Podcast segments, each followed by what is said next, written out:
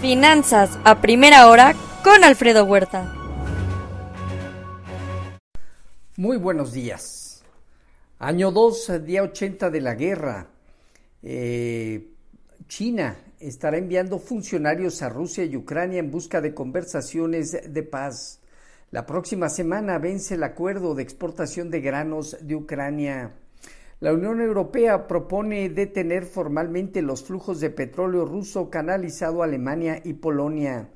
El déficit presupuestario de Rusia se ha acelerado de manera importante para financiar la guerra al cierre del primer cuatrimestre del año.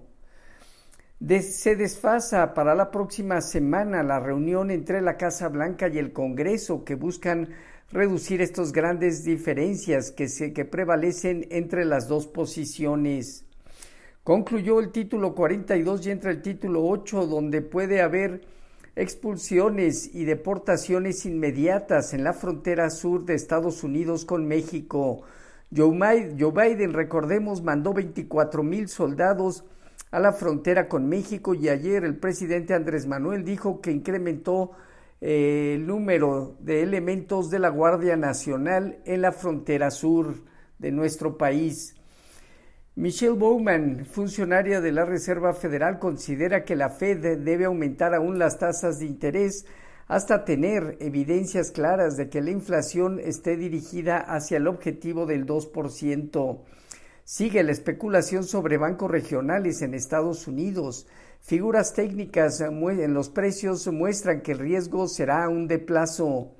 Mercados a la espera de datos de precios de exportación e importación al mes de abril en Estados Unidos. Hoy se observa un sesgo positivo en las eh, bolsas con futuros al alza, pero un rebote también en la curva de bonos del Tesoro de manera ligera, alrededor de 2 a 4 puntos base de aumento en Europa y Estados Unidos. Hoy el bono a 10 años en Estados Unidos está en 3.42%, dos puntos base arriba. En Asia Pacífico, resultados eh, con sesgo negativo, a excepción de Japón, el resto, prácticamente los mercados a la baja, China menos 1.1%, Hong Kong 0.6% abajo, Corea del Sur y Taiwán también negativos. En lo que se refiere a Europa, dominan movimientos eh, positivos desde alzas modestas del Financial Times de Londres, 0.2%, hasta aumentos de casi un punto porcentual de Italia y el IBEX de España alrededor del punto 3 al punto 7%, Francia y Alemania. La inflación en España se mantuvo en 4.1% anual en abril y la de Francia en 6.9%. El presidente del Bundesbank de Alemania estima que el Banco Central Europeo debe seguir aumentando las tasas de interés más allá del verano. Elecciones en Turquía este fin de semana. Se juega mucho Erdogan y el tema de la guerra Rusia-Ucrania, donde ha sido participativo en varios temas eh, Erdogan. La economía británica logra un aumento al primer, un, un crecimiento mínimo del 0.1% al cierre del primer trimestre del año, apoyado por servicios y construcción, aunque hay debilidad en producción industrial. Hoy en divisas, 0.2% arriba eh, de lo que se refiere al, al índice dólar frente a la canasta el euro operando 0.2% abajo en 1.089, la libra en 1.253 gana 0.2%.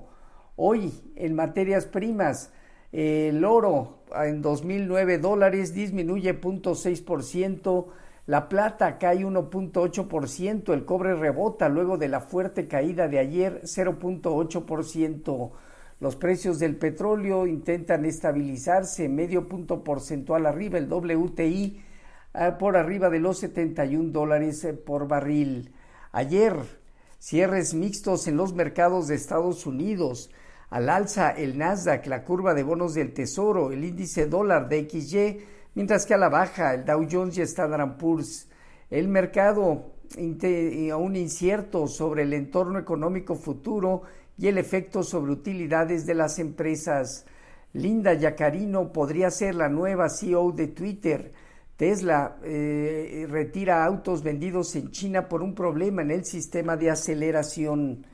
El Dow Jones parte de los 33.309 unidades, el Nasdaq eh, y el Standard Poor's en 4.130 puntos, ambos mercados en plena consolidación, mantienen señales básicamente de movimientos más laterales. El Nasdaq, por su parte, en 12.328 unidades, mantiene una zona de prueba, formación técnica que pudiera ser más de acumulación.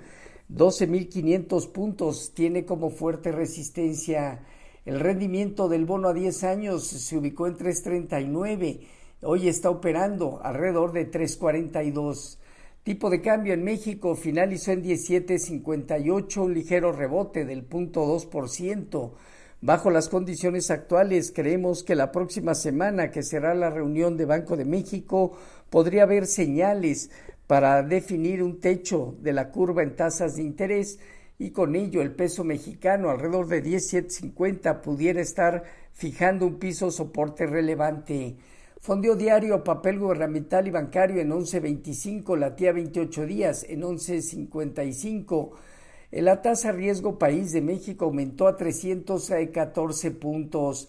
La bolsa tomó utilidades 0.9% abajo en 55.014 unidades con una operatividad promedio. El principal indicador pone a prueba esta zona de 55 a 57 mil puntos como fuerte resistencia la apreciación del peso cercana al 10% ha ayudado a que la deuda sobre PIB del país pase del 49 a casi 48%.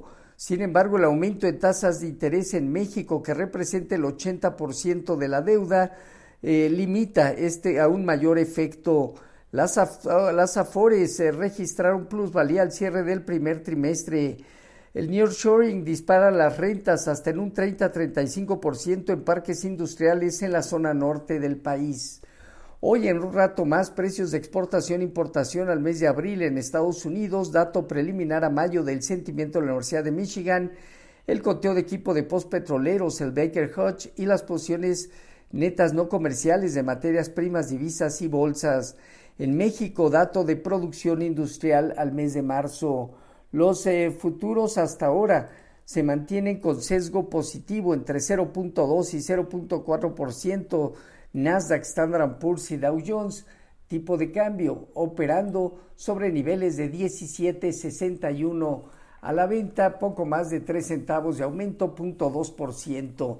Así, finanzas a primera hora con lo más relevante hasta el momento. Finanzas a primera hora con Alfredo Huerta.